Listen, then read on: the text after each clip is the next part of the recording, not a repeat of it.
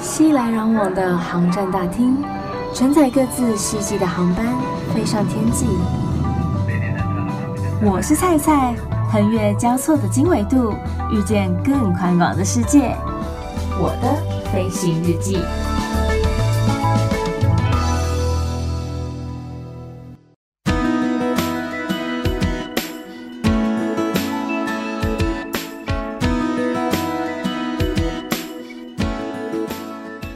Welcome aboard，欢迎收听我的飞行日记，我是空姐菜菜。如果说你有觉得菜的声音怎么听起来哑哑的，嘿，对，就是因为我的感冒还没有好啦，就真的是拖很久，而且还一度被医生质疑说你是不是确诊啊，二度确诊这样子。但是我有验过啊，就真的没有，所以我只能说大家真的要好好的照顾自己的身体健康，不要让自己太累了。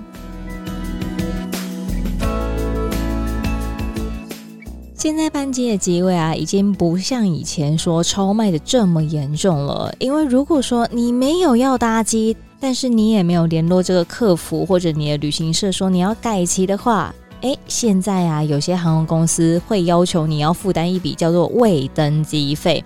但是啊，再说的是总机位数哦，这个总机位数就是我所有舱等今天飞机上面总共有几个位置。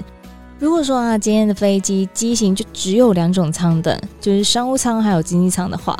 那商务舱有三十个位置，可能只卖出十个位置；经济舱两百七十个座位，却卖出了两百八十个座位。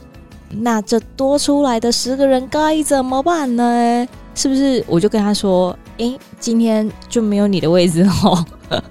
你今天就坐在机翼上哦，也不是这样嘛，又不可能不让他们搭机嘛，对不对？因为又不是说今天整架飞机都没有座位，整个都超卖了。因为我商务舱就还有二十个座位啊，所以这个时候呢，就会有人非常好运的被免费升等啦。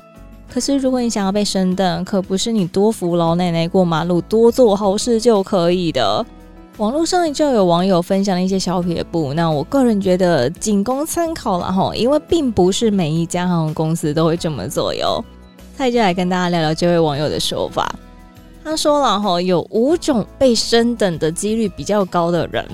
第一种就是在发生超卖的时候，愿意优先让位的人。有时候啊，在整架班机的机位超卖的时候，运务员也就是我们的地勤会开始询问旅客说：“你是不是有那个意愿，愿意帮我们转搭转乘下一班的班机，或者说改搭另外一家航空公司的飞机前往你的目的地？”但这样的情况势必会影响到旅客原本的行程安排啊，所以我们一定要拿出一点诱因，让旅客愿意来帮这个忙。那这些诱因有时候有可能是可以让你免费使用贵宾室，那有些可能是免税品的折抵券，而免费升等机位有时候也会是这个诱饵的其中一种，只是比较少见就是了。网友说的第二种比较容易被升等的人是航空公司的职员，这我必须说啊，就是要看航空公司的员工票的使用规范了。因为有些航空公司呢，他会直接让这个员工票去做更高的舱等；有些公司会要求员工要多付一点的费用，才能去坐那个比较大的位置，比较舒服嘛，吼。那有些航空公司则是选择把客人升等到这个比较高的舱等。然后让员工去坐比较低的舱等，所以实在不大一定，不是说你是航空公司的员工就一定会让你去坐比较好的位置哦。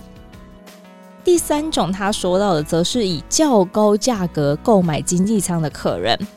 因为其实不管是哪一个舱等的机票，不管你是商务舱的还是经济舱的，甚至是头等舱的，在这些舱等底下，它还会再细分一层，叫做子舱等的。通常 range 比较宽的机票，好比说是可以免费改期啦，或者说免费选位啊等等之类的机票，它的票价就会比较贵。反之，它的 range 比较窄的机票就会比较便宜嘛。那如果说你买的是价格比较高的舱等机票的话呢，你获得被升等的几率当然也就比其他人来得高啊，因为你毕竟付出的费用就比较多啊。第四种人呢，则是航空公司的会员。如果说你是这家航空公司，或者说这个航空联盟的会员，像是现在有什么星空联盟，然后天河联盟、One World，越高等级的会员，表示你越常搭乘这家航空公司，或者说这个航空联盟的飞机，这也表示了你的忠诚度啊，所以就越容易被升等，这应该不难理解吧？哈。第五种被整理出来，则是航空公司的 VIP。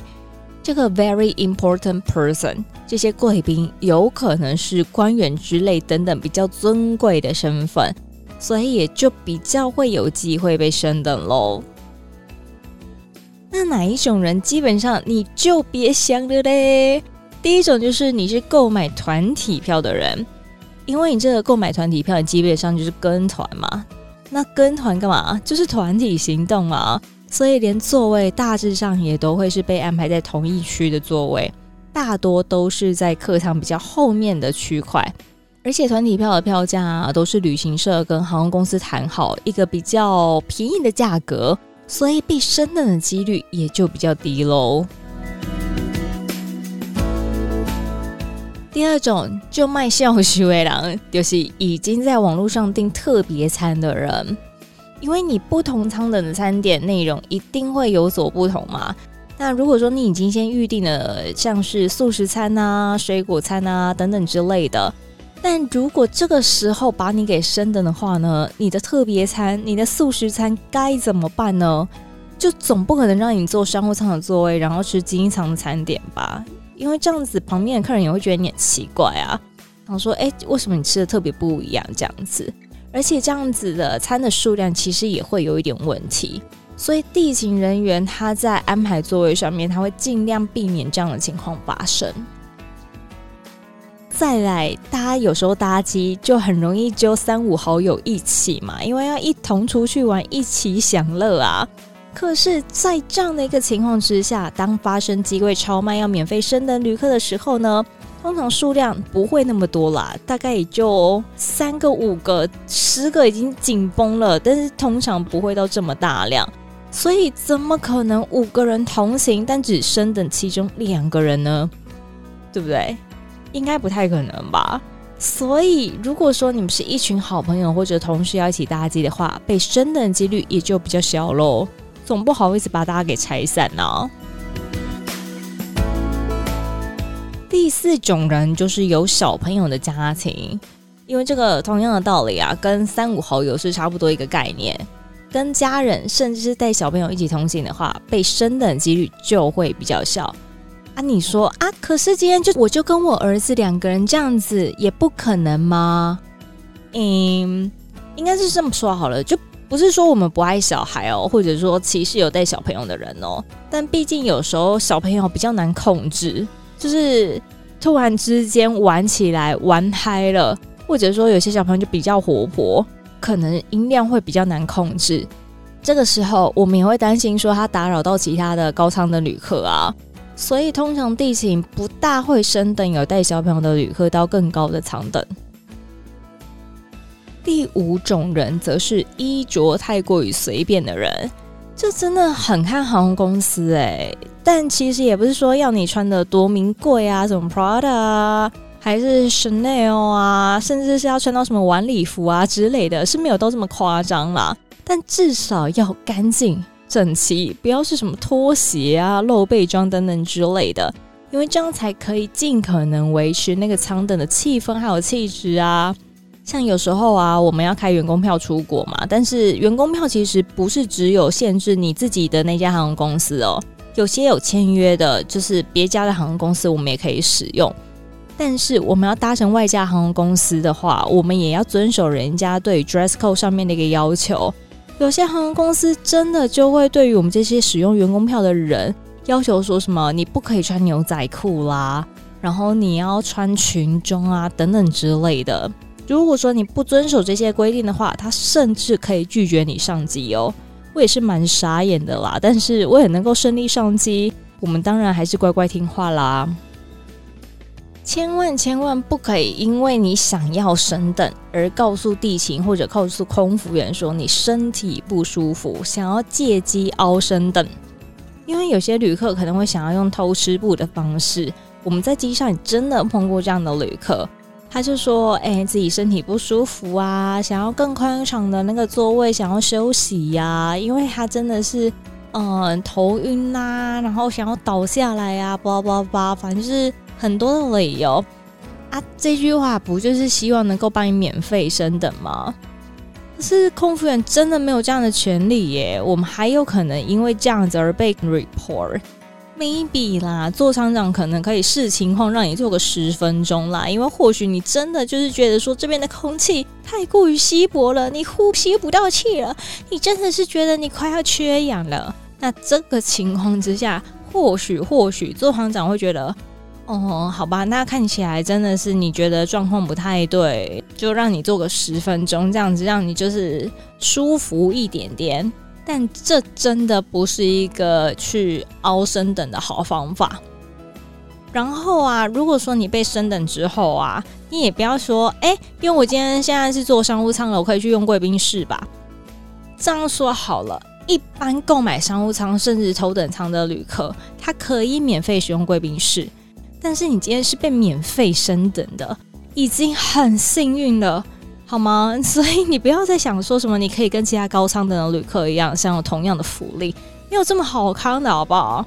讲难听一点，你也不想想看你付多少钱，人家付多少钱，对不对？所以如果说我们今天真的这么幸运的，就是被升等的话，请你怀抱一颗感恩的心，就是我今天可以至少在航程当中坐得舒舒服服的吃美味的餐点。以上就是网友非常贴心的整理出来，然后他也就自己的经验来跟大家分享，哪一种人是比较容易被升等，那哪一种人基本上你就不要想升等的事情了。